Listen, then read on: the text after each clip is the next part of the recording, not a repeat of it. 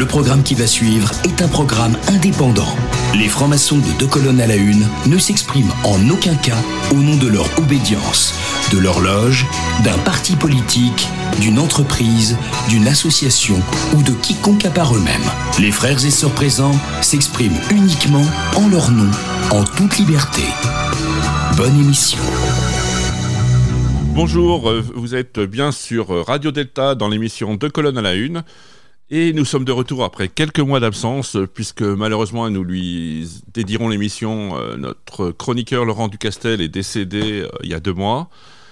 ça nous a fait un peu arrêter l'émission pendant quelques temps, le, temps d'accepter son départ, puisque je ne sais pas si on, on peut digérer le départ d'un ami. Aujourd'hui, donc, nous reprenons la dernière émission de l'année 6021-6022 euh, pour rester maçonnique. Et vous nous retrouverez à la rentrée avec euh, tout un tas de nouveaux invités. Alors nous avons décidé d'être euh, un peu sérieux quand même pour terminer, puisque nous allons recevoir avec Sébastien aux manettes, Frédéric Vincent, oui c'est bien lui, il est toujours là, il est inamovible Frédéric Vincent. Alors, euh, lui, c'est pratique, c'est notre couteau suisse, sociologie, psychanalyse, philosophie. On m'appelle le MacGyver de la franc-maçonnerie. Jean-Louis Bischoff, euh, notre chant des possibles qui le chante bien. Et puis euh, BP, moi-même. Et nous attendons Jean-Laurent qui va arriver, mais Jean-Laurent a eu du mal à se décoincer du bus, donc il va arriver. Deux colonnes à la une. Les francs-maçons sur Radio Delta. Vous êtes de retour dans l'émission Deux colonnes à la une sur Radio Delta et aujourd'hui nous avons le plaisir de recevoir Mathias Leboeuf. Alors je parlais de couteau suisse pour euh, Frédéric, euh, pour Fred, mais Mathias, euh, tu as fait pas mal de choses. Bon, on va commencer bonjour, par début. Bonjour Bertrand, Donc, tu es docteur en philosophie, tu es journaliste, tu l'as été à la revue pendant trois ans. C'est ça. Tu as été polémiste dans, sur Europe 1 midi, puis dans le grand direct de l'actu avec Jean-Marc Morandini. Tu as été rédacteur en chef du rapport, euh, rédacteur du rapport d'Amnesty International en 2017. Tu as présenté une émission d'entretien Le Bœuf sur les cornes. Le Bœuf par les cornes. Le Bœuf par les cornes sur Paris Web TV. Où tu as notamment, euh, après tu l'as décliné en, sur un site internet. Oui, c'est une émission qui a été reprise sur euh, BTLV, euh, qui était une émission spécialisée dans, enfin une, chaîne spécialisée dans la spiritualité, le paranormal, et des choses comme ça. Mais j'ai repris cette émission. Alors notamment dans le cadre de cette émission, tu es le dernier à avoir reçu Stéphane Essel. Alors effectivement. En janvier 2013, puisqu'il est décédé un mois après. Ouais, j'ai fait la dernière interview télévisé, filmé de Stéphane Essel, qui était un, un comment dire, euh, je vais pas dire un, ami, mais c'était un copain. Je, je l'ai connu euh, tardivement et on a sympathisé euh, assez euh, fortement. C'était quelqu'un de, de, formidable. Moi, chaque fois que je le voyais, je me sentais vieux parce qu'il il avait 93 ans et il était d'une jeunesse, mais alors et d'une vivacité folle, quoi. Et effectivement, il, il, a eu, il y a une petite histoire qui est magnifique. Je, je, je peux la raconter en, en deux minutes quand, lors de cette interview parce que si les gens regardent, ils vont, ils vont voir qu'il est en robe de chambre. Et je suis arrivé chez lui euh, avec le réalisateur. Et euh, il, était souffrant, il était vraiment pas bien. Euh, bon, je lui dis, bah, Stéphane, qu'est-ce qui se passe Alors, c'était quelqu'un en général d'assez alerte. ça va pas bien, vous êtes souffrant, vous avez, attrapé une grippe. Il me dit, ah non, j'ai fait deux petites attaques. Alors, j'étais très embêté, quoi. Je lui dis, bon, bah, effectivement, il faut prendre soin de vous. À la fin de sa vie, il était tellement euh, gourmand de rencontres, d'échanges, qu'il était parfois un peu en surmenage. Et euh, je lui dis, bah, c'est pas grave, on va faire l'émission euh, un autre jour, on va prendre une autre date, reposez-vous. Et il me dit non, non, non, on va faire l'émission. Alors je, le regarde, il voit que je suis un peu euh, stupéfait, il était en robe de chambre et je lui dis bon bah comment vous voulez faire Je reviens dans une heure. Euh, vous... et, là il me dit euh, mais non non on va la faire tout de suite. Vous savez je vous dirai la même chose en robe de chambre qu'en costume. voilà, et c'était le bonhomme, il était présent à 100%, et c'était pas le costume qui comptait, mais c'était ce qu'il avait à dire. En gros, il t'a fait une Diogène, quoi. Il a dit Code mon soleil. bon, tu es aussi collaborateur euh, régulier de Madame Figaro, tu écris des chroniques de philosophie.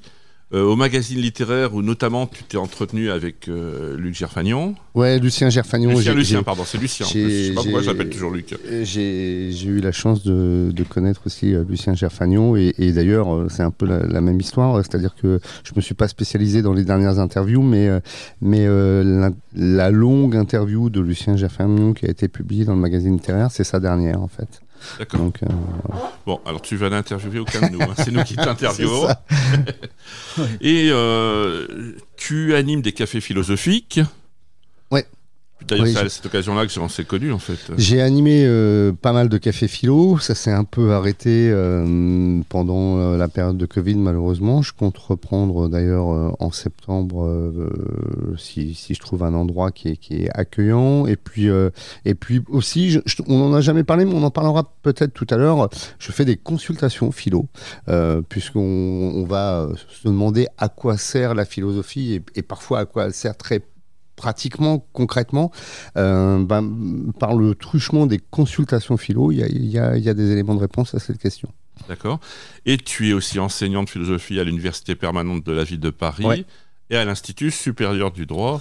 Ce qui me touche beaucoup plus puisque je suis avocat. Alors oui, à l'Institut supérieur du droit, j'enseigne euh, la culture générale et la philosophie du droit. Ouais. Et tu as écrit un livre sur la, une autobiographie de Jean Gabin, puisque tu as, tu as écrit tout ce que je sais, c'est que je ne sais rien. Donc c'est l'histoire de la philosophie en 32 citations au livre de poche. Ouais, c'est une histoire de la philo, euh, euh, effectivement, à travers euh, des citations que tout le monde connaît. En fait, d'ailleurs, c'est un peu l'adaptation d'un cycle de conférences que j'avais fait pour l'université permanente de la ville de Paris, puisque l'université permanente de la ville de Paris, ça, ça on, est déjà un peu dans, dans, le sujet de à, quoi sert de Ça, s'adresse à des gens qui ne sont pas du tout philosophes, c'est des seniors, c'est des gens qui n'ont euh, pas fait de, parcours euh, philosophique. Et euh, quand on a commencé à faire de la philo il y a maintenant plus de 15 ans à l'université permanente de la ville de Paris, on s'est dit euh, euh, comment euh, la philo, ça fait toujours un peu peur. On se dit, ouais, ça va être du jus de cerveau, ça risque d'être pénible, euh, ça risque de faire mal, le gars va parler tout seul. Et en fait, le, petit dispositif qui est un peu rhétorique au départ qu'on avait choisi, c'était de partir de ce que les gens avaient dans la tête. c'est un truc un peu marketing, c'est dire, au lieu d'amener les gens au philosophe, il faut que le philosophe aille vers, vers les gens et partir de ce que les gens ont dans la tête. Et tout le monde a dans la tête, connais-toi toi-même, tout ce que je sais, je ne sais rien, je pense donc je suis, l'homme est un roseau pensant, euh, euh, ce qui ne te tue pas te rend plus fort. Bon voilà. Et donc j'avais commencé par faire justement une série de conférences euh, sur ces citations, qui les a écrits, pourquoi, pourquoi, pourquoi on, les a écrits, quels sont les contresens qu'on peut avoir sur, sur ces citations. Et, j'ai adapté ça en livre. C'est un livre effectivement qui a très bien marché. D'accord. Et pour terminer, tu l'as cité, tu es donc, euh, tu animes euh, un département de BLTV. Ça, ouais, de, de BTLV, oui. J'animais le, le, le, département société de BTLV, donc donc cette, cette enfin le département, le, le ouais, la, la, la, filière. Euh, alors ça s'est arrêté, ça s'est arrêté là en mai, mais on a fait pas mal d'émissions justement société autour de tas de thèmes très différents. En fait. Euh, ce que tu pointes là, c'est le, rapport entre journalisme et philosophie. Et euh, moi, j'ai commencé euh, assez classiquement, après mon doctorat, à enseigner. Je, me suis assez vite ennuyé pour plein de raisons euh, euh en terminale et euh, j'avais toujours eu envie de faire du journalisme et j'ai fait du journalisme et, je trouve qu'en fait il y a des points communs où il devrait y avoir des points communs très forts et des ponts entre le journalisme et la philosophie. D'ailleurs, j'essaye de promouvoir un journalisme un peu philosophique. Et les points communs sont les suivants c'est que les trois moteurs de la philosophie, c'est l'étonnement, le doute et la critique. Et l'étonnement, le doute et la critique, ça devrait être les trois vertus des journalistes. Euh, donc, euh, quand on est finalement, Socrate était un peu un journaliste. Socrate, c'est ce type qui descend dans la rue et qui dit T'es qui T'es quoi Tu fais quoi Pourquoi tu crois à ce que tu crois pourquoi, pourquoi tu penses ça Voilà. Et c'est déjà du boulot de journaliste, en quelque sorte. D'accord. Donc, nous avons le plaisir de te recevoir aujourd'hui sur le thème À quoi sert la philosophie, surtout en franc-maçonnerie? Et est-ce que la philosophie rend libre et heureux? On en parlera. Donc on va écouter Lou Reed, I'm So Free. Deux colonnes à la une. Sur Radio Delta, c'est plus fort que toi.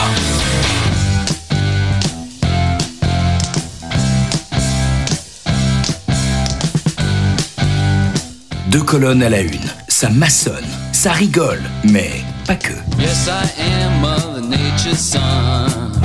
And I'm the only one. I do what I want and I want what I see. To me. I'm so free.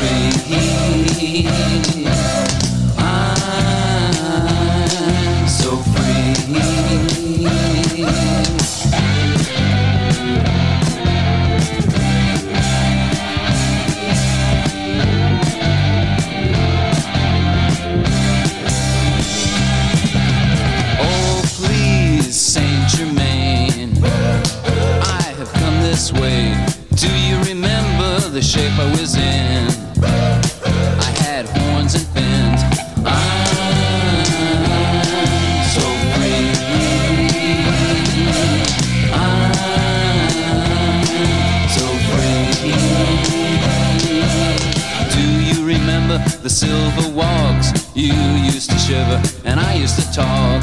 Then we went down to Times Square, and ever since I've been hanging around there. I'm so free. I'm so free. Yes, I am Mother Nature's son and I'm the only one.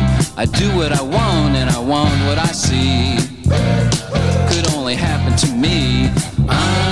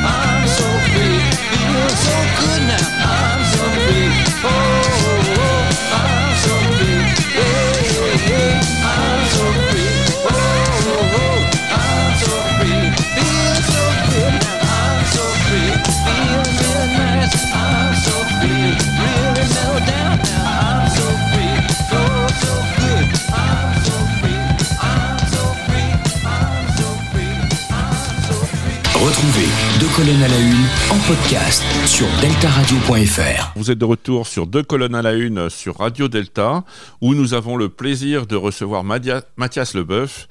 On est un peu rouillé, un bout de quelques mois, je reconnais. Donc on va attaquer l'émission À quoi sert-il de philosopher? Trois petits points, surtout en franc-maçonnerie. Alors nous allons parler sous le contrôle d'un inspecteur que nous a envoyé Radio Delta. Nous saluons l'arrivée de Jean-Laurent Turbet. Alors, en franc-maçonnerie, il y a un triptyque, euh, ou un ternaire plutôt, qui est intéressant, c'est sagesse, force, beauté. Euh, Est-ce que la philosophie, c'est de la sagesse? Est-ce qu'elle a besoin de la beauté et de la force? Donc, qu'est-ce que la philosophie, en fait? À quoi, Avant de dire à quoi sert-il de philosopher, qu'est-ce que la philosophie? Fred, qu'en penses-tu? Tu as une question? Je pense que c'est le plus grand gloubi-boulga que la Terre ait jamais porté. Quand tu commences à te poser cette question, qu'est-ce que la philosophie?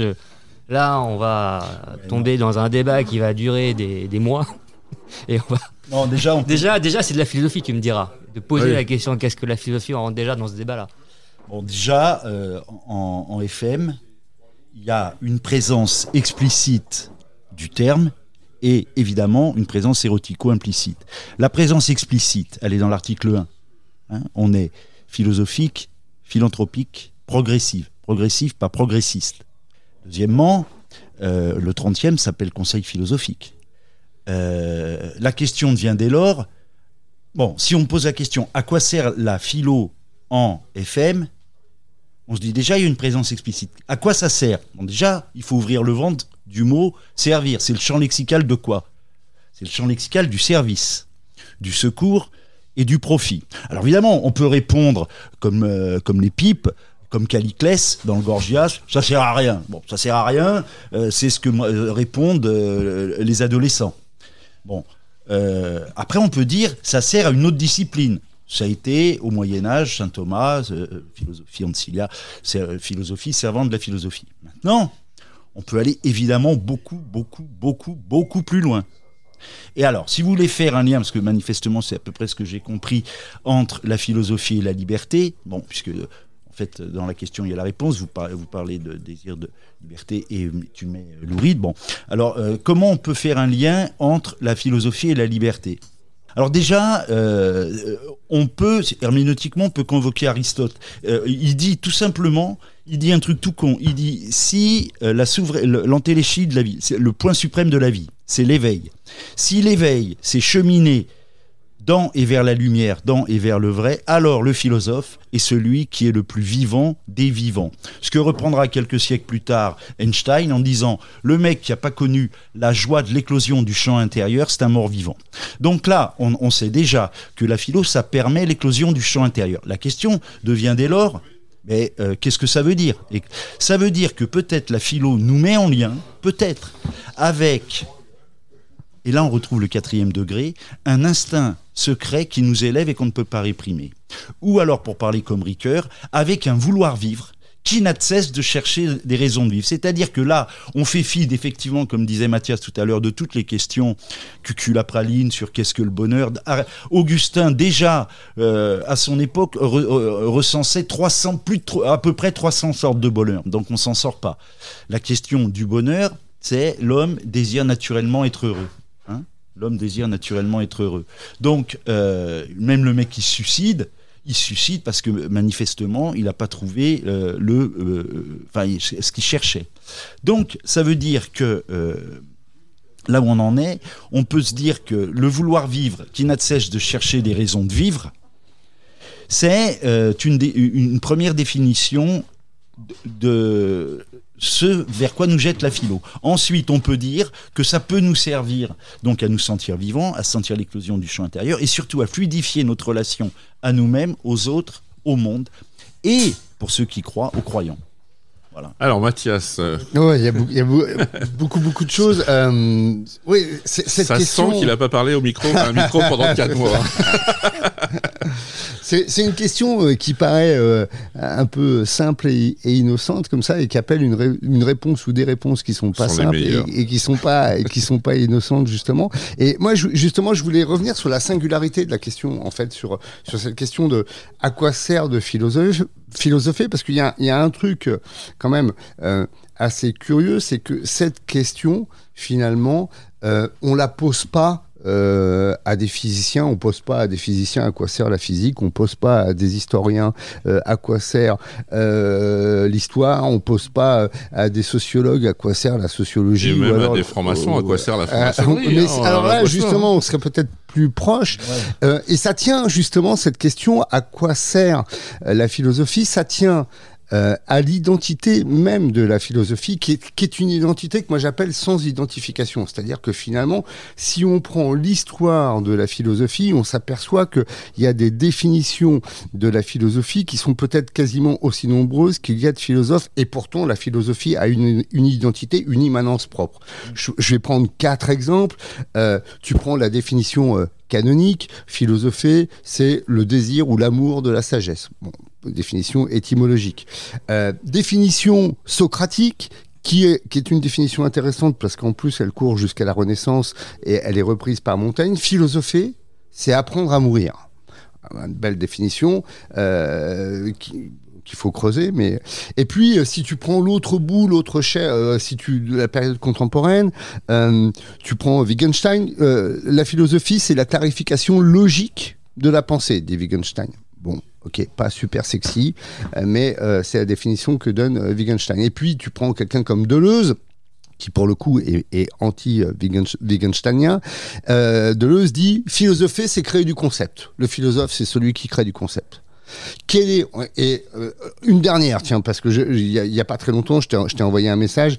euh, je, je suis dans une librairie, je, je tombe sur un petit bouquin que je connaissais pas de Jean-Luc Nancy, qui est un qui est un tout petit livre a, qui, qui est un entretien en fait avec un, un, un collégien, enfin un, ouais, un, un collégien, il est au collège, Euh, et il y a cette définition magnifique de la philosophie, il dit philosopher, c'est donner de la vie à la vie. Incroyable définition, ce qui reprend euh, ce qui, ce qui vient d'être dit tout à l'heure. Quel est le dénominateur commun de, de, de toutes ces euh, définitions? C'est très difficile à dire, et en même temps, c'est la richesse de la philosophie. C'est cette espèce de d'identité euh, protéiforme multiple qui en fait sa vitalité et sa vivacité. Donc ça, c'est une, première chose. Euh, après, quand on pose ce- cette question, Deleuze dirait euh, euh, pourquoi faudrait-il qu'elle serve? Et effectivement, il y a une, très, une très pourquoi faudrait-il qu'elle serve? Et à quoi faudrait-il qu'elle serve?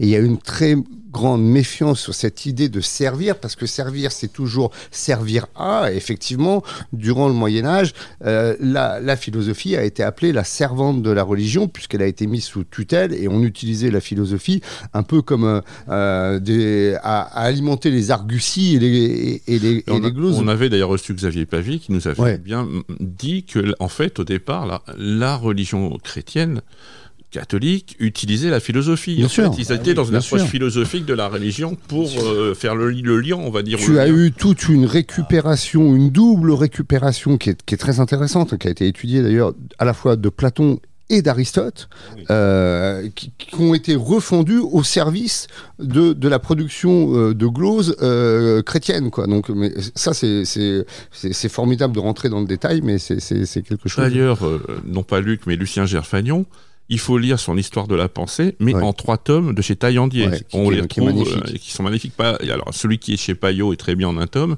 mais les trois tomes, c'est vraiment magnifique. Ouais. Il en parle justement bien. Et alors, il y a peut-être une distinction à faire aussi, c'est celle entre utilitarisme et utilité.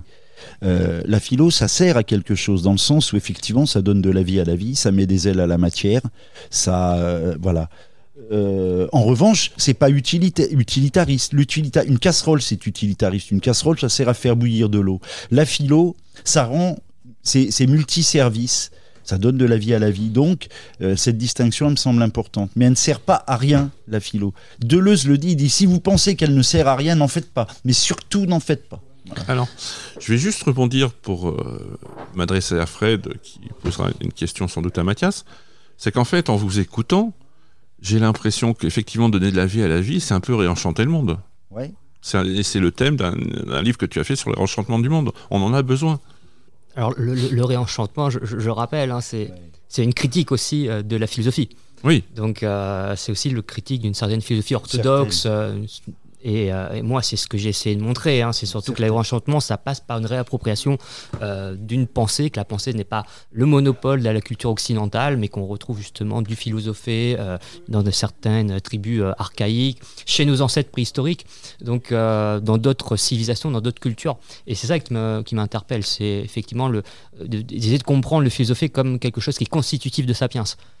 Euh, et d'essayer vraiment d'élargir et, pas se contenter, je dirais, d'une approche simplement orthodoxe, parce que souvent, on, voilà, on reste sur cette idée, pour moi, qui est, euh, qui est grotesque, de, réduire la philosophie ou à, Socrate et à dire que Socrate serait le père de la philosophie, de pas voir ce qu'il y a avant et ce qu'il y a à côté.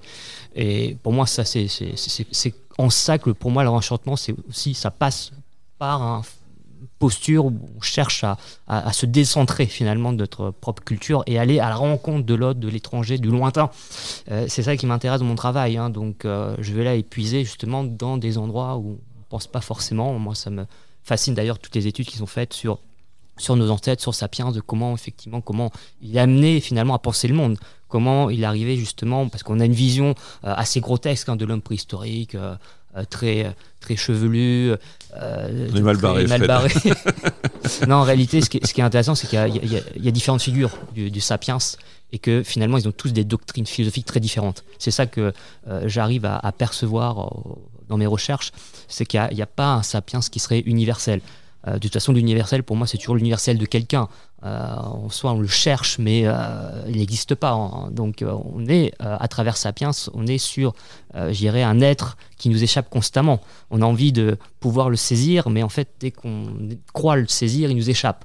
Et voilà, c'est pour ça que je dis que c'est quand même un sacré gloubi-boulga cette histoire. hein.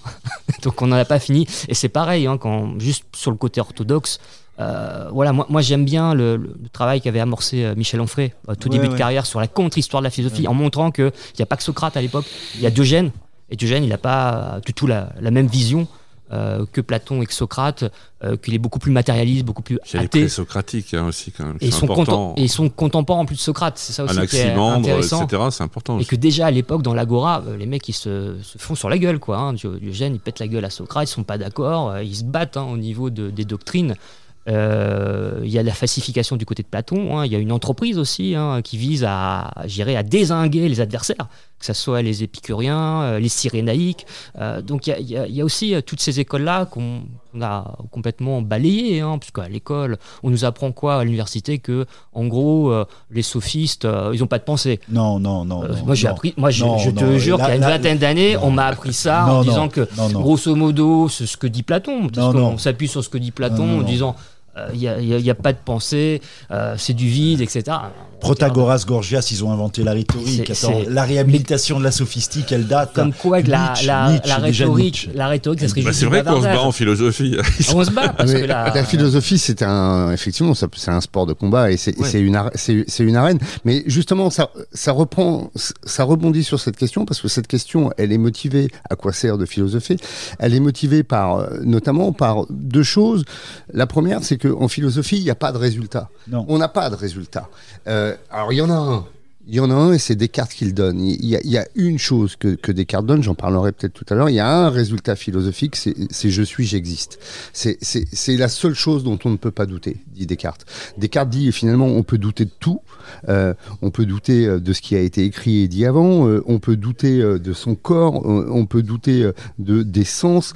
mais on ne peut pas douter de sa propre existence parce que pour douter de sa propre existence, il faut exister. Donc la première vérité philosophique indubitable, sûre et certaine pour Descartes, c'est je suis, j'existe. Et c'est à ça que ramène en permanence la philosophie. Finalement, Descartes, moi je, je, je la figure euh, de Socrate, euh, la figure tutélaire, bien évidemment qu'il y a eu euh, des grands philosophes avant Socrate, mais Socrate c'est un peu le Jésus-Christ de, la philosophie, puisque c'est un peu la- l'an zéro, on renvoie au pré-socratique, donc euh, euh, Socrate a ouvert une ère.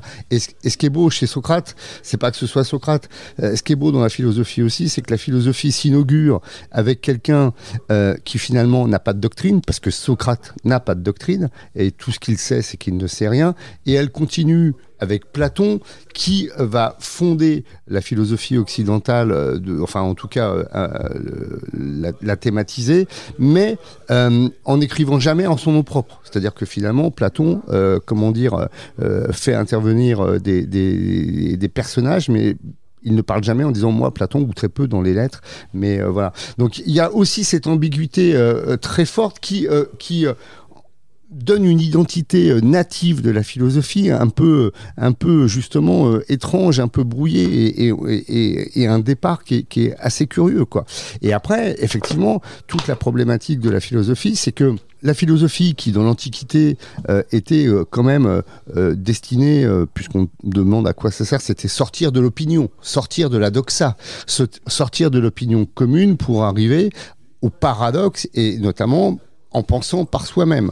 Euh, cette philosophie qui se propose ça, avec peut-être un horizon de, vérité, parce que le- les philosophes ont cherché euh, euh, la vérité pendant longtemps, à la fois la philosophie se propose ça, et en même temps, effectivement, il n'y a pas de résultat tangible, puisqu'on trouve, on a des philosophes matérialistes, on a des philosophes idéalistes, on a des philosophes athées, on a des philosophes croyants, on a des philosophes pessimistes, on a des philosophes euh, optimistes, on a des philosophes matérialistes, pessimistes, croyants, on a des philosophes idéalistes, athées, euh, optimistes. Donc, donc ça revient à une sorte de d'opinion euh, supérieure, une opinion qui est peut-être argumentée, mais qui en- finalement se ramène à une opinion. Donc on peut se demander effectivement on peut être un peu sceptique et un peu douteux sur l'utilité et l'utilité pratique et, de la philosophie.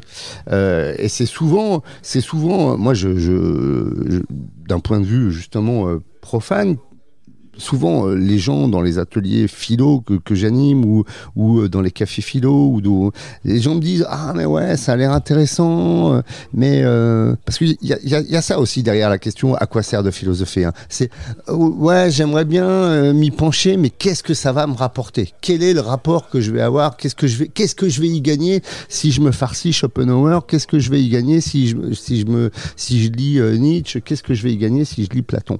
Donc il y, a cette espèce de calcul-là derrière la question, souvent euh, quand on prend la question par le petit bout de, de la lorgnette. Alors, euh, pour justement toutes ces questions de philosophes, euh, athées, croyants, etc., la philosophie médiévale, on y reviendra, c'est passionnant. Donc, d'ailleurs, euh, Gerfagnon en traite dans son histoire de la pensée, mais il y a aussi Libéra sur la philosophie médiévale au PUF qui est remarquable. Jean-Louis faisait référence au quatrième degré du rite écossais accepté. C'est vrai qu'il y a aussi la notion de devoir, donc de service, qui est importante aussi, puisqu'on, euh, bon, on va pas dévoiler la cérémonie. Mais euh, je crois qu'en philo, il y a, en, en il y a trois philosophes en fait euh, incontournables. Dès l'initiation, il n'y a pas besoin d'être grand herméneute pour comprendre que c'est platonicien. hein, il y a la caverne. Au quatrième, l'éloge du devoir. 20, euh, je ne sais pas combien d'occurrences du mot devoir dans la cérémonie. Euh, au trentième, euh, l'échelle. C'est quoi la reine des sciences, la science des reines? Pas la physique, hein. ok et puis voilà. Donc, en FM, la philo est très, très, très, très utile. Pourquoi? Parce que ça nous permet d'élaborer l'intelligence de nos affects, permet d'élaborer l'intelligence de nos intuitions. Intuito, voir en latin. Saisir immédiatement quelque chose. Et ben, après, tu passes ça au tamis de la rationalité. Et là, là, il y a éclosion du champ intérieur. Et là, ça c'est rock. Ça c'est ça c'est de la musique. Alors, on va écouter. Alors, là, c'est une référence à un sujet que j'avais eu en terminale. Est-ce que la culture, le savoir éloigne l'homme de la nature Donc, on va écouter Radioactivity de Kraftwerk. Toute l'équipe de Deux colonnes à la une sur Radio Delta revient dans un instant.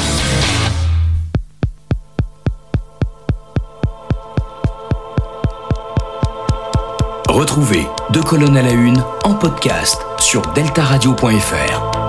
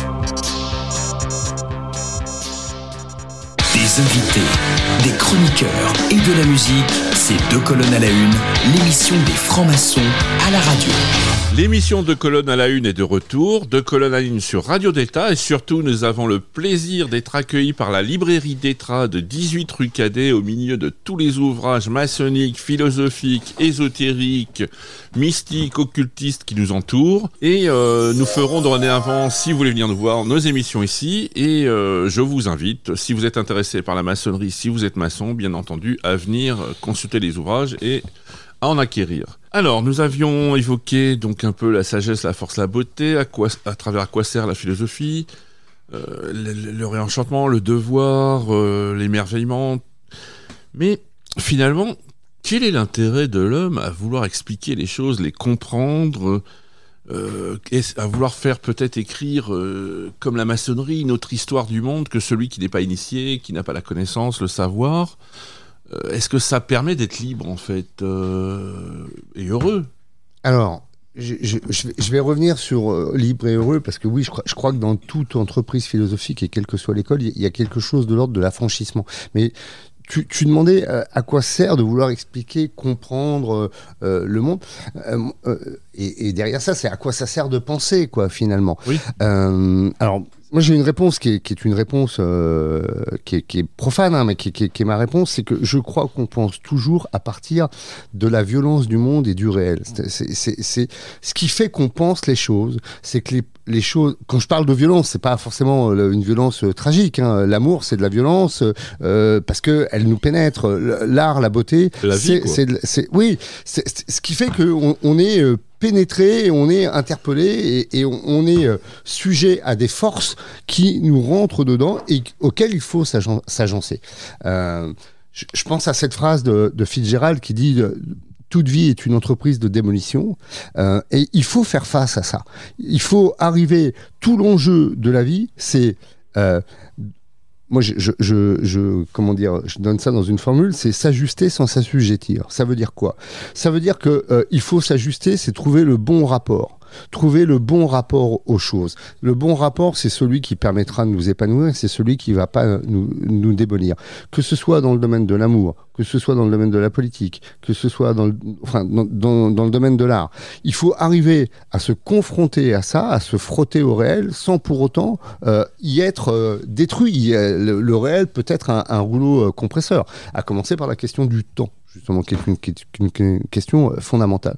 Donc, on pense, on est amené à penser parce que à un moment donné, le réel nous pénètre, nous interpelle, nous, enfin, c'est même pas qu'il nous interpelle, parce que le réel, finalement, il, il, il nous interpelle pas, mais il, il nous rentre dedans et on a besoin de le penser pour pouvoir, justement, euh, s'y agencer. C'est- tout le thème des passions.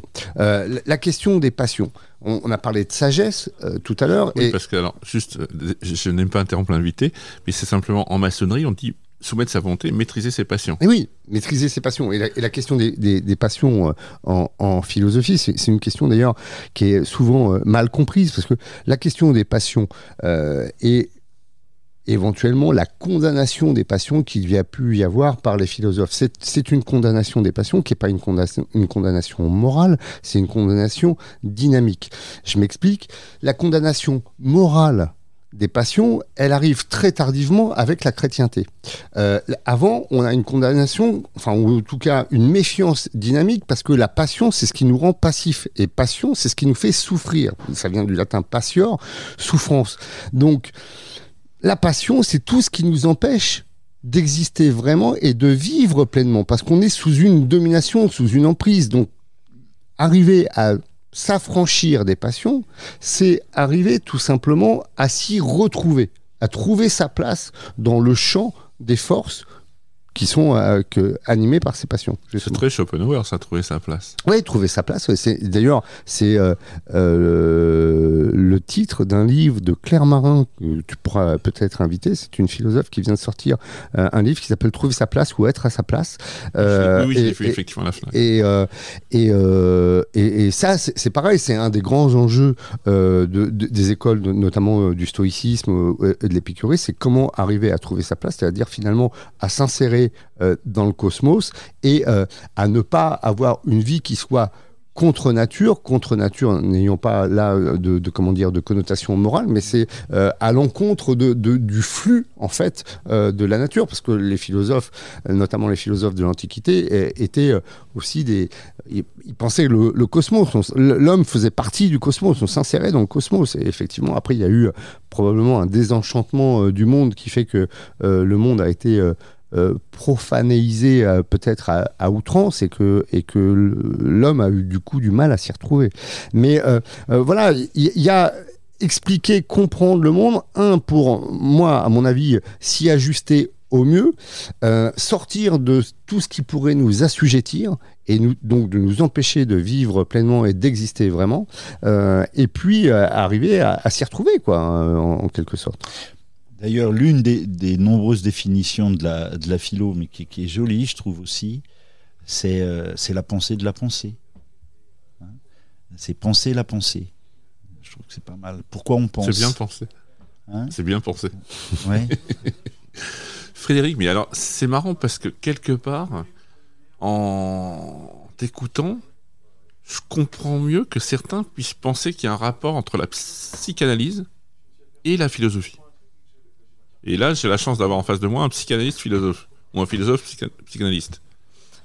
Ah, ah, Après, moi, je suis de, ceux qui, pensent que la, psychanalyse est fille de la philosophie, hein, que quand on, sait déjà les, a priori de, de- de Freud, quand on lui dit justement le- l'influence, enfin le rapport, le lien entre Nietzsche, Schopenhauer et son œuvre, et on sait qu'à chaque fois, il botte en touche et qu'il veut pas avouer ses lectures. Mais on sait que, pertinemment, on sait que Freud a une bibliographie philosophique abondante. Euh, on sait Il a envisagé au début d'ailleurs d'être philosophe hein, à un moment ouais. Et, bon, il abandonne pour des raisons, euh, effectivement, euh, pour, pour deux types de raisons, mais il- à un moment donné, il a été tenté par une, par une, une carrière philosophique. Complètement. Moi, je dis souvent, ce, qui, ce, qui, ce que j'aime chez Freud, c'est que il réhabilite justement la praxis philosophique. C'est-à-dire, effectivement, ce que faisaient les sophistes à l'époque, hein, le fait de faire des consultations philosophiques et de faire venir des gens en disant bah, racontez-moi vos, vos problèmes et on va penser ensemble, on va réfléchir. Et en réfléchissant, on va peut-être trouver des solutions. Il y a une forme de maïotique hein, dans, maïotique, complètement. Donc pour moi, euh, Freud, ce qu'il ce qu'il apporte, il rentre complètement dans la continuité de Nietzsche qui dit bah, méfiez-vous des philosophes d'aujourd'hui. Ces philosophes des Lumières, essayez d'avoir une critique par rapport à des philosophes qui imposent leur doctrine et essayez justement de vous libérer euh, finalement d'une certaine pensée orthodoxe. Euh, et aussi ça qui est intéressant chez, chez Freud et chez Nietzsche, c'est le fait de euh, revenir à ce qu'est un philosophe. C'est-à-dire le philosophe, c'est celui aussi qui pense, mais qui met en pratique sa pensée. Et il y a l'exercice de la pensée que je trouve fascinant.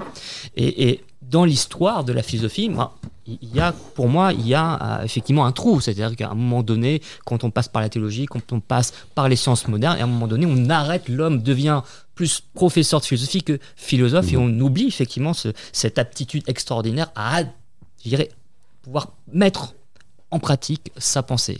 C'est ça, pour moi, qui est extraordinaire. Alors cela dit, euh, la tradition personnaliste a un credo très clair, c'est penser sa vie et vivre sa pensée. Penser sa vie, penser sa vie et vivre sa pensée, c'est le credo de la, euh, de la tradition personnaliste, qui est une, une tradition quand même euh, européenne, hein, et pas uniquement française, et euh, œcuménique. C'est vraiment, ça me fait penser un peu au situationnisme quelque part. C'est une, tra- c'est une tradition qui réunit ce qui était part. hein. ça tient à une chose, c'est que euh, je crois que le- le- l'angoisse du philosophe euh, profonde, si on, si on parle de Freud, euh, c'est pas savoir si euh, y a une vie après la mort, euh, si euh, l'âme euh, est, est- est éternelle ou immortelle. Euh, la vraie question du philosophe, c'est de savoir euh, euh, l'angoisse du philosophe, c'est de, de ne pas passer à côté de sa vie. Euh, ça, c'est la première chose. Et, euh, la question euh, que pose le philosophe, c'est est-ce qu'il y a une vie pendant la vie, quoi, en fait? C'est un peu du Sénèque, ça. Euh, ouais, mais La vie heureuse. La vie heureuse, c'est- comment, euh, on, pour, pour employer un, un vocabulaire euh, spinoziste qui a repris d'ailleurs Michel Onfray, c'est comment porter sa puissance d'exister à son optimum et, et comment performer euh, de façon optimum le vivant en nous, quoi. Euh, et, et si on doit après même, c'est comment honorer la vie euh, en nous, tout simplement. C'est ce que dit, c'est ce que dit Descartes, c'est-à-dire que la seule vérité établi philosophiquement, c'est je suis, j'existe. Je- je- J'ai conscience d'exister. Je, je ne peux pas nier d'exister parce que pour nier, pour nier que j'existe, il faut que j'existe. La question qui vient juste après, c'est qu'est-ce qu'on fait de cette vie? Très bien, t'existes, mais qu'est-ce que tu fais de ta vie? C'est finalement c'est très en rapport avec la maçonnerie parce que c'est un peu une quête de soi dans l'altérité. Ouais, c'est- bah, je- dans la ah, ah, psychanalyse aussi d'ailleurs. Après, euh, moi, je, je, je crois qu'il y a trois. trois euh, dans, dans cette problématique de s'ajuster sans, sans s'assujettir, tu, tu, tu cherches à établir les trois meilleurs rapports le rapport de soi à soi, le rapport de soi aux autres et le rapport de soi au monde. Et c'est comme de la boxe. faut, faut trouver. euh, moi, j'ai fait, fait de la boxe. euh, il faut trouver de la bonne, la bonne distance, la bonne allonge euh, et, arriver à, se frotter au réel sans, sans se faire démolir justement par l'adversité du réel. Ces rapports de soi à soi, qu'est-ce que c'est? Le, premier, le rapport de soi à soi. C'est connais-toi toi-même. La question de l'identité. Un, arriver à se connaître. Deux, arriver, euh, j'allais dire, arriver à s'aimer un peu, parce que le nombre de gens qui ont du mal à supporter. Et on peut pas vivre pleinement quand, quand on ne s'aime pas. Et alors, c'est pas une très belle formule, arriver à s'aimer, mais c'est arriver à s'apprécier. C'est-à-dire, euh, On se à- supporter. à- oui, se supporter, mais s'apprécier, c'est se connaître à sa juste mesure et à sa juste valeur. Et puis, enfin, une fois qu'on a réussi à savoir qui on est euh, et qu'on peut arriver à s'apprécier un peu, moi je crois qu'il y a un- encore un stade qui est extrêmement important, c'est arriver à s'oublier. Euh, c'est quoi arriver à s'oublier? Ben, C'est arriver tout simplement à ne plus se vivre comme un problème, euh, arriver à, franchir un peu le miroir et, euh, être dans la pure immanence à soi. C'est-à-dire à pas se demander si je fais ça, comment les autres vont percevoir, qu'est-ce que voilà. Et donc il y a un moment donné où les problèmes tombent et où on vit par soi et pour soi et, dans ce cas-là, le rapport à soi, bah, il, quasiment il tombe puisqu'on est juste soi-même, ça c'est la première chose. Ce serait pas plutôt avec soi? Oui, on vit, on vit avec soi, mais on, on vit, euh, comme disait Deleuze, on vit euh, en soi, quoi.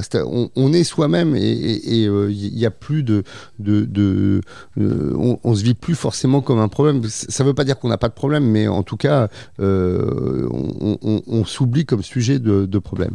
Euh, et puis après, tu as le, rapport aux autres, euh, et puis euh, le rapport au monde, euh, arriver à déterminer le meilleur rapport possible au monde et, et aux autres, quoi. Alors, justement, en parlant de la violence de la vie, on va écouter A Day in the Life des Beatles. Des invités, des chroniqueurs et de la musique, c'est deux colonnes à la une, l'émission des francs-maçons à la radio.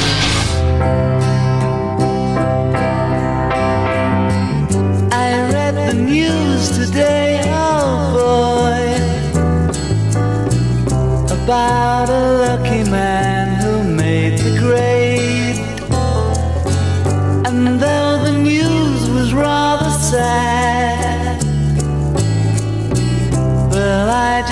had to laugh.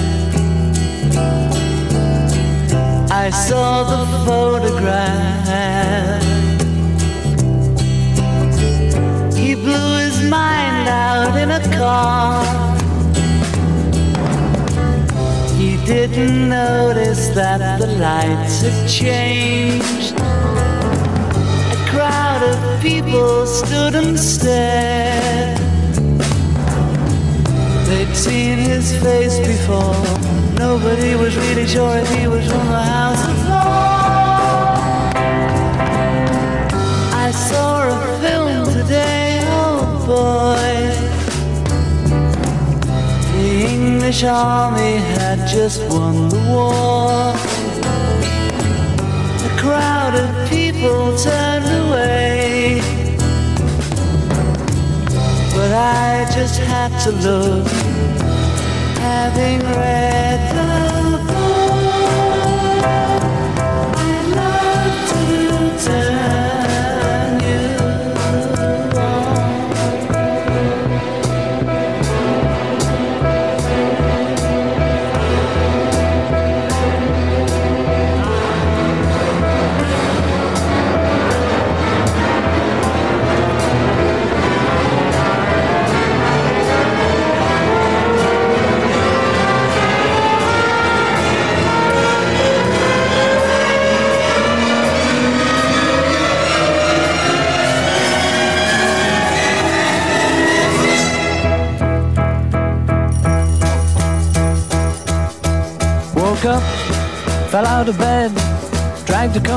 across my head.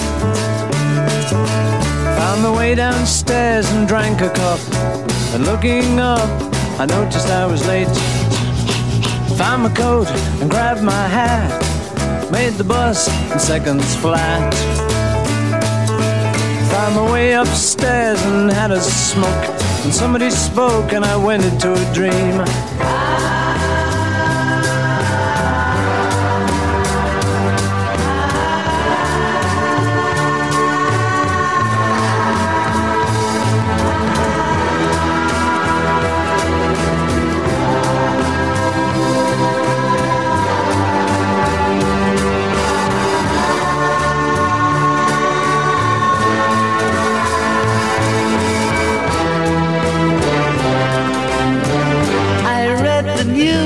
Today, oh boy. Four thousand holes in Blackburn, Lancashire. And though the holes were rather small, they had to count them all. Now they know how many holes it takes to fill the Albert Hall.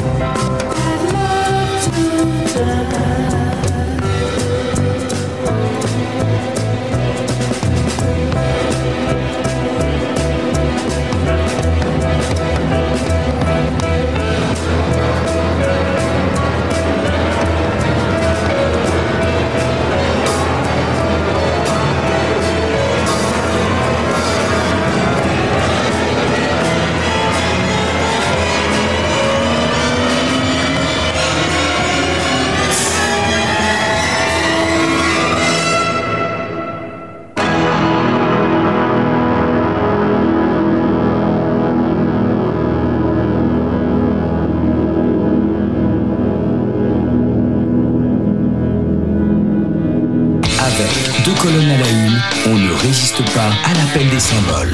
Vous êtes de retour dans l'émission Deux colonnes à la une sur Radio Delta, où nous recevons Mathias Leboeuf sur le thème À quoi sert-il de philosopher? Et donc, euh, nous sommes euh, reçus agréablement et toujours bien à la librairie Détrade, euh, où Didier nous supporte euh, malgré son mal de dos. C'est fini. Et c'est fini grâce à Jean-Laurent. Au- Et donc 18 rue Cadet. À quoi sert le magnétisme en franc-maçonnerie Donc euh, Regarde Didier, un homme, regarde, Voilà. un homme heureux, un homme heureux, regarde. voilà. Donc Voir ton bras, alors nous, Regarde. nous allons il aborder. arrive à boire sa bière. Ah ouais, mais je pense que tu l'aurais, tu l'aurais pas magnétisé pour la bière. Je pense qu'il n'y a pas de problème. Même avec les pieds, il l'aurait pu ou les oreilles. Donc, nous sommes dans la dernière partie, l'avant-dernière partie de l'émission. Et en fait, on s'est posé la question à quoi sert la philosophie À supporter le monde, à se supporter ou à s'aimer soi-même.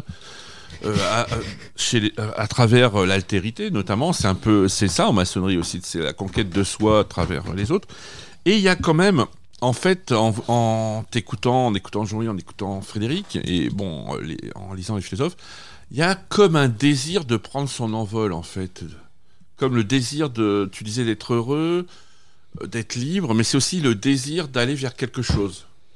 Oui, euh, alors il y a plusieurs choses. Euh, Il y, a- y être libre et heureux, Ouais. et, et pour moi, c'est euh, toujours connexe, c'est-à-dire que t'es jamais euh, totalement libre quand t'es pas heureux, et t'es jamais totalement heureux euh, quand, quand t'es pas libre. Euh, voilà. Et, et ce que tu dis là, il y, a- il y a un autre terme, c'est le terme de désir.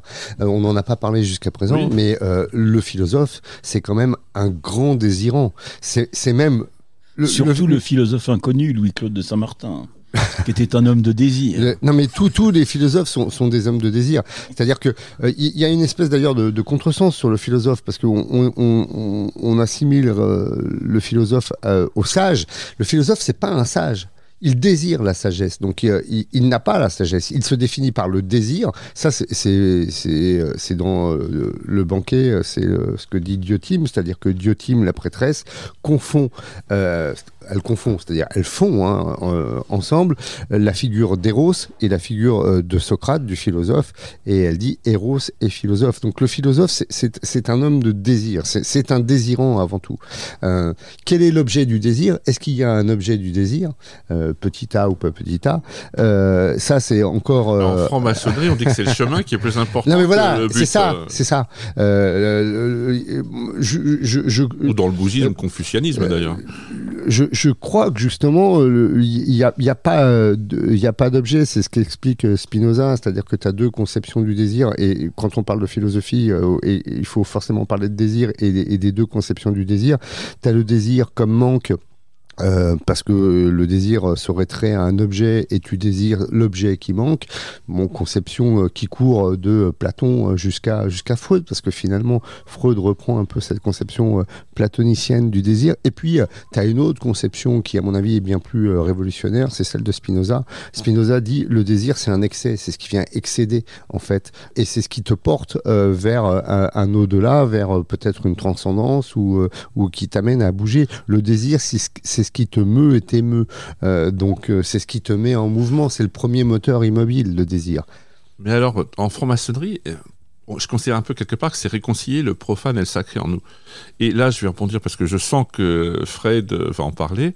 Est-ce que finalement, en philosophie, on on va pas réconcilier notre côté dionysaque avec notre côté apollinien? En franc-maçonnerie, hein, tu Ah, parles. Je parle en philosophie aussi. Alors, Parce que tu parles de- d'excès. Or, on sait que les Grecs, euh, notamment Athènes, pendant 3-4 jours, c'était la fête de l'ivresse, euh, ils, se, ils, se, ils se permettaient toutes les bacchanales inimaginables et possibles, euh, justement pour libérer ce côté dionysaque. Mais euh, parce que on- si on vit qu'avec de l'apollinien, ça va pas. Et si, euh, était homosexuel. ouais, ouais. et, euh, si on vit qu'avec Dionysos, ça va pas aussi. Donc, euh, Moi, moi, c'est comme ça aussi que j'essaie de comprendre euh, l'histoire de, hein. l'histoire de la franc-maçonnerie parce que bon bah le- le- comment ça se construit en Angleterre euh, au début du XVIIIe siècle le fait qu'il y a quand même un, une, une, une démarche critique euh, par rapport à la culture de l'époque donc besoin d'affranchissement aussi de pouvoir justement sortir de la pensée orthodoxe et de retrouver quelque part une pensée hétérodoxe et euh, la maçonnerie va être cet espace qui va se construire progressivement. D'abord ça se construit dans un élan dionysien c'est-à-dire qu'il n'y a pas, il y a pas de, comme disait Jean-Louis tout à l'heure, au départ, il n'y a pas de référence à la philosophie. hein. On est dans les tavernes londoniennes, donc on est avant tout dans une démarche de rassembler euh, les personnes euh, autour de quelque chose qui est de l'ordre du désir, du corps, de pouvoir retrouver déjà un, être ensemble. Et à partir de cet être ensemble qui s'affranchit quelque part de la pensée orthodoxe, on va pouvoir tout doucement, pendant quasiment un siècle, on va inventer on va inventer des rituels qui vont s'inspirer bien évidemment de, différents corpus philosophiques. Et là, on va pouvoir effectivement se retrouver dans une sorte de- d'élan presque héroïque où, eh bien, on essaye effectivement de retrouver une sorte de liberté de pensée. Alors, je vais juste un peu compléter. C'est en fait, et en se référant justement à Joseph Campbell, est-ce qu'en fait la philosophie, ça nous apprend pas, pour rebondir euh, sur ce que vient de dire Frédéric, à être le héros de sa propre vie en fait? Euh, ouais, c'est une belle formule. C'est, c'est, c'est euh, effectivement, euh, moi, c'est ce que c'est ce que j'appelais euh, euh, exister vraiment, vivre pleinement. Et, et, euh, la, bon, la notion de héros, mais oui, ça, dépend comment on l'écrit d'ailleurs, en plus. Mais, mais oui, oui, il y y, a quelque chose de, de ça. C'est, c'est, c'est encore une fois. ne- je crois que l'enjeu majeur, c'est ne pas passer à côté de sa vie, ne pas se réveiller euh, à 50 balais ou 60 balais et dire euh, bah, merde finalement j'ai pas j'ai pas vraiment vécu j'ai pas fait euh, j'ai pas essayé de faire ce que je voulais parce que en philosophie, on, ne fait que tenter. hein. On tente d'être libre, on tente d'être heureux. Il n'y a pas de recette, il n'y a pas de, il a pas de, recette miracle, euh, et il n'y a pas de solution. Donc euh, on, on, on tâtonne. hein. C'est pour ça qu'il n'y a pas de résultat définitif non plus. Mais au moins on tente. Euh, et puis il y a cette idée encore une fois, de, performer le vivant. C'est Spinoza qui disait le désir est l'essence même de l'homme. Et, ce, et ce désir, qui n'est pas nécessairement un désir libidinal, mais c'est justement porter sa, sa puissance d'exister à son élan vital, son- en fait. Ouais, exactement, l'élan vital de chez Bergson, euh, c'est ça. Et c'est pour ça, justement, merci, merci de dire ça, parce que moi, je, je crois euh, que euh, l'activité philosophique, qu'elle soit d'ailleurs en maçonnerie euh, ou ailleurs, elle est profondément vitaliste. Il y a, quelque chose de, euh, c'est ce qui était chez Nietzsche, c'est ce qui était chez Spinoza, c'est ce que dit Deleuze aussi. Deleuze dit on pense toujours pour libérer quelque chose. Je trouve, cette phrase euh, très belle quoi. Alors, dans l'enfer de Dante, à un moment, Dante rencontre Ulysse.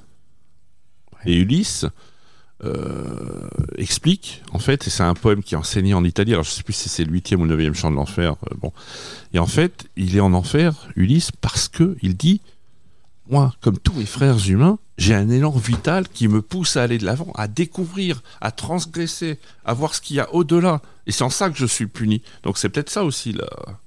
C'est marrant que tu me parles d'Ulysse parce que pour moi c'est le c'est le héros absolu Ulysse. Mon fils s'appelle Ulysse euh, et c'est pour moi le, le héros. euh, c'est le plus beau héros euh, que l'Occident a pu a pu a pu forger quoi. Alors, Donc, je t'enverrai le livre, je me souviens plus du titre, mais aux belles lettres, ils ont publié. Il y a, il y a un, aute- un auteur qui a écrit sur ce thème Ah ouais. et sur ce- ce- ces phrases d'Ulysse. ah bah, je veux bien la référence. Ouais, ouais, ouais.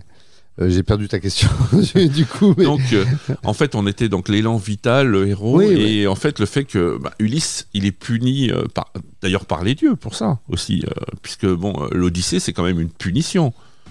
Et il est puni parce que il a eu la métisse grecque, il a été malin, il est allé au-delà, il s'est fait attacher pour écouter les sirènes, il continue, il se fait attacher pour aller au-delà des colonnes d'Hercule, et c'est en ça qu'il se retrouve en enfer, quand Dante le rencontre. Oui, oui, oui. Et alors effectivement, il, euh, il va en enfer aussi pour. euh, il rencontre sa mère en enfer. C'est très euh, très analytique. Euh, et si je me souviens bien, il va en enfer pour interroger. Euh, Agamemnon, je crois. euh, non, c'est Tirésias. Tirésias, oui, oui, pour, celui pour- qui est aveugle. Parce que c'est c'est Circé qui l'envoie pour lui, Oui, euh, qui, l'envoie en enfer Il rencontre Agamemnon qui lui parle de et- tous ses malheurs. Il rencontre Agamemnon et puis il rencontre Achille aussi. euh, et Achille euh, lui dit bah, finalement, si j'avais dû choisir euh, entre euh, mourir jeune et devenir un héros et, voilà, ou avoir une vie paisible, je, me suis trompé. J'aurais préféré avoir une vie euh, paisible humaine et c'est toi qui as eu raison. Parce que Ulysse est le seul héros grec qui passe à la postérité sans, mou- sans mourir, sans, être tué en fait. Cette fameuse mort du héros qui, a, été très bien décrite par Jean-Pierre Vernant, Ulysse y échappe. Mais euh, puisqu'il échappe à la mort du héros, à la mort violente du héros qui va, euh, le, en quelque sorte, euh, le terme est inapproprié, mais le sanctifier, le faire passer à la, à- à la postérité, euh, il va être puni, effectivement, et il va avoir cette odyssée euh, à, comment dire, à, à vivre pour pouvoir rentrer chez lui. Mais euh, c'est c'est une espèce d'allégorie peut-être de, de la vie, quoi, tout simplement. Quoi. C'est son voyage initiatique. C'est ça. Euh. Mais alors, est-ce que la philosophie, en fait, c'est pas une dédiabolisation de la, de la vie, en fait Parce que l'Église présente le diable comme euh, quelque chose de, de mauvais, alors que le diable, en fait, il veut la connaissance. Et ça commence depuis l'arbre de la connaissance avec le, euh, avec le serpent. Est-ce qu'en fait, c'est empêcher l'homme de connaître? Et c'est en ça, cela que c'est diabolique.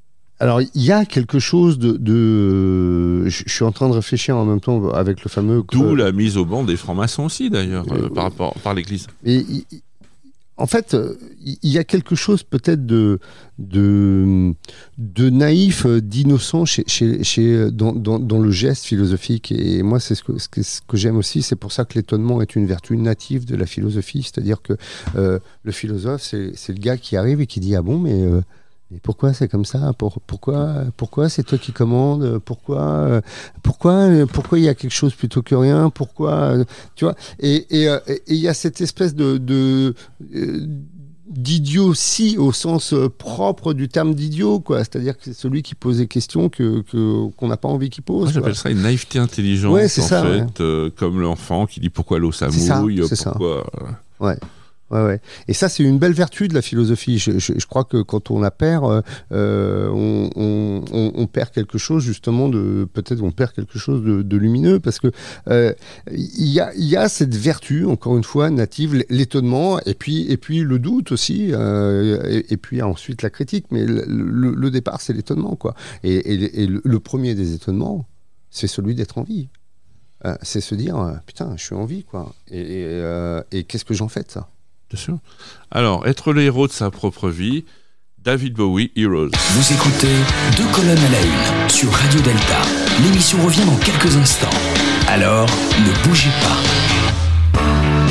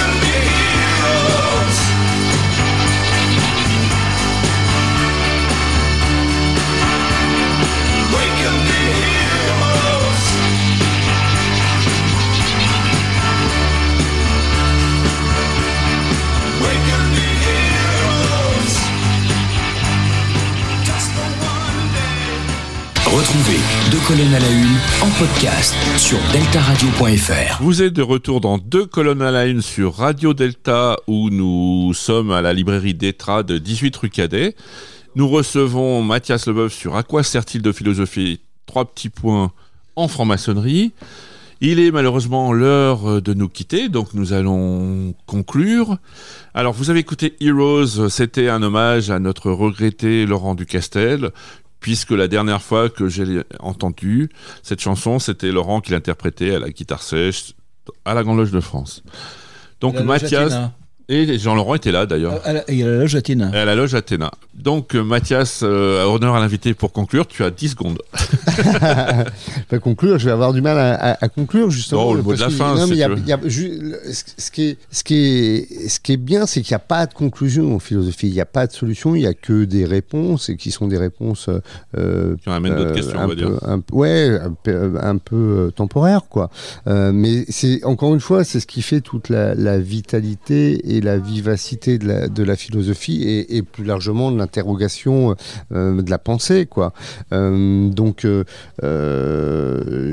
moi, si je, si je devais, si je devais répondre, c'est à quoi ça sert de philosopher? Ça sert à, à- à- à être, à être le, le, le mieux vivant possible. En fait, c'est pas le plus, c'est le mieux vivant possible. Parce que la question du bonheur, c'est ça. C'est quelle est la meilleure. On n'a pas beaucoup parlé de, de bonheur, mais On en reparlera parce que tu reviendras parce que je pense que la question est immense. quelle est la, la meilleure vie possible euh, C'est ça la question du bonheur. Le, le- le philosophe, c'est celui qui, euh, qui euh, se, ne se contente pas d'une vie à la petite semaine et qui a envie d'avoir la meilleure vie possible. Et je, je crois que c'est là, là tout l'enjeu euh, de la pensée et de la pratique philosophique. As-tu une actualité? Non, euh, je vais, oui, euh, j'ai une actualité. Je vais, je vais avoir une, une, une rentrée assez chargée parce que je vais faire pas mal de conférences normalement à droite à gauche.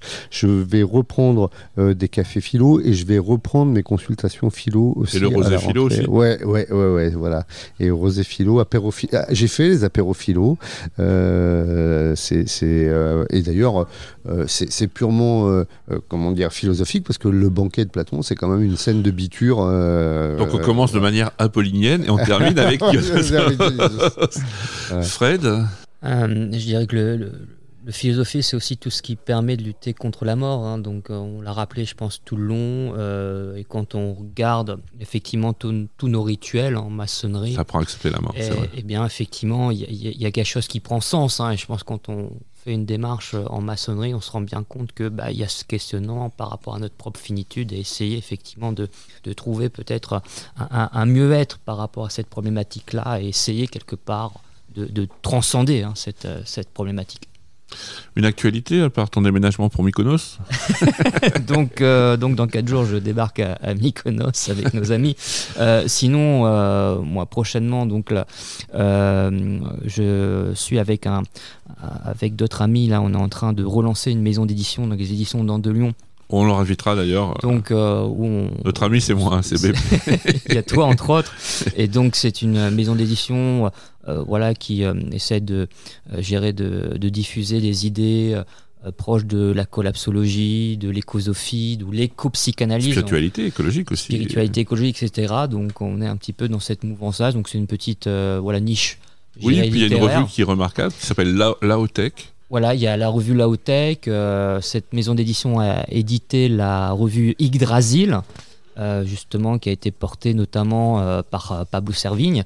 Donc euh, voilà, c'est une continuité et une conscience aussi, une autre conscience, euh, celle de pouvoir aussi euh, travailler et vivre avec la nature. hein. Je pense aussi, ça fait aussi beaucoup partie des débats en philosophie, que ce soit sur l'agora ou même en Chine, hein, le fait de, effectivement, où on se situe du côté des lois de la cité, des lois de la nature.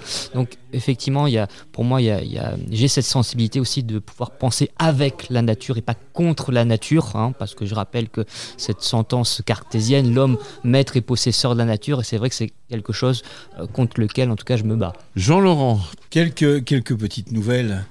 Euh, et et c'est vrai, avant que ces nouvelles, juste pour, pour conclusion, euh, quand, quand on est en, en franc-maçonnerie, il y a plusieurs démarches qui peut-être se croisent ou sont parallèles, qui sont une démarche philosophique, une démarche initiatique, une démarche ésotérique, qui parfois se complètent, parfois se croisent, parfois ne, ne se croisent pas en, en fonction de la, de, la complexion du, du maçon qui veut bien suivre euh, une autre ou toutes de ses voies. Euh, deux, trois petites nouvelles. D'abord, la sortie du Maillon, que vous connaissez bien. Le Maillon de la chaîne maçonnique, c'est le numéro 151 de juin 2022, qui est une revue indépendante d'information et de documentation interobédientielle, mais qui est proche, comme vous le savez, des éditions d'Etrad. Alors, il y a, y plein de choses hein, dedans, c'est- assez éclectique, mais il y a surtout un dossier spécial qui est un hommage à Jean Verdun, qui fut grand maître de la Grande Loge de France, avec plusieurs articles où on parle de son livre posthume Histoire d'elle, où on parle de lui comme architecte, comme écrivain. Marie-Dominique Massoni fait un, article sur la force du désir. Et puis il y a une lettre à Jean à deux voix, au passé et au présent, de Marie-Thérèse Besson et d'Alain Noël Dubar, ancienne grande maîtresse de la Grande Loge féminine de France et ancien grand maître de la Grande Loge de France. Et en parlant de la Grande Loge de France, on rappelle que tous les mardis à 20h, dans le temple Franklin Roosevelt, il y a les tenues d'été de la Grande Loge de France. Donc tous les frères, puisque ce sont des, des- des- des tenues de la Grande Loge donc de il n'y a France. pas de sœur, en décor. euh, sauf, à trois dates. Alors, il y a par contre trois conférences publiques ouvertes à, à toutes et à tous, en décor particulier. Euh, la première a eu lieu le 5 juillet dernier, euh, c'était Christian Roblin. Le mardi 2 août prochain, il y aura la tradition toujours vivante euh, par Olivier Baleine, qui est le directeur de la rédaction de PVI, de Point de vue initiatique, la revue de la Grande Loge de France. Et enfin, le mardi 30 août, il y aura actualité de la, tra- de la tradition et qui sera traité par le nouveau grand maître de la Grande Loge de France, Thierry Zaveroni. D'accord. Voilà. C'est tous les mardis Tous les mardis. Rue plutôt, à quelle heure 20h. 20h. Voilà. Alors en décor, en, en tenue pour euh, la tenue euh, tous les mardis, sauf le 2 août et le 30 août où ce sont des conférences publiques ouvertes à toutes et à tous. Alors je crois qu'il faut s'inscrire, bah, vous regardez ça sur le site de la Grande Loge ou sur Ou sur ton site d'ailleurs. sur le mien, oui, oui, oui, sur le, sur le blog des spiritualités ou, ou sur les actualités Facebook euh, ou, ou Twitter de, de la Grande Loge de France. Vous avez tout ça. Il suffit de s'inscrire. Il faut s'inscrire, c'est toujours les mesures de sécurité, mais pour les, pour les conférences publiques, enfin, il suffit de s'inscrire, c'est simple, que vous soyez maçon, maçon, non maçon, non maçon, c'est ouvert à toutes et à tous, et c'est gratuit. Et tout le monde construit son mur. Voilà. Bien, merci donc à Mathias Leboeuf que nous aurons le plaisir de retrouver, je pense, d'ici quelques mois à la rentrée pour creuser un peu la, la question. Alors, en musique de fin, on va faire un hommage aux femmes puisque vous savez qu'aux États-Unis, euh, elles se sont fait retirer le droit à l'avortement. euh, que effectivement dans les temps obscurs, ce sont les droits des femmes qui sont rognés, euh, déniés. Donc on va écouter les Stranglers, A Euro- European Female. Retrouvez Deux colonnes à la une en podcast sur deltaradio.fr.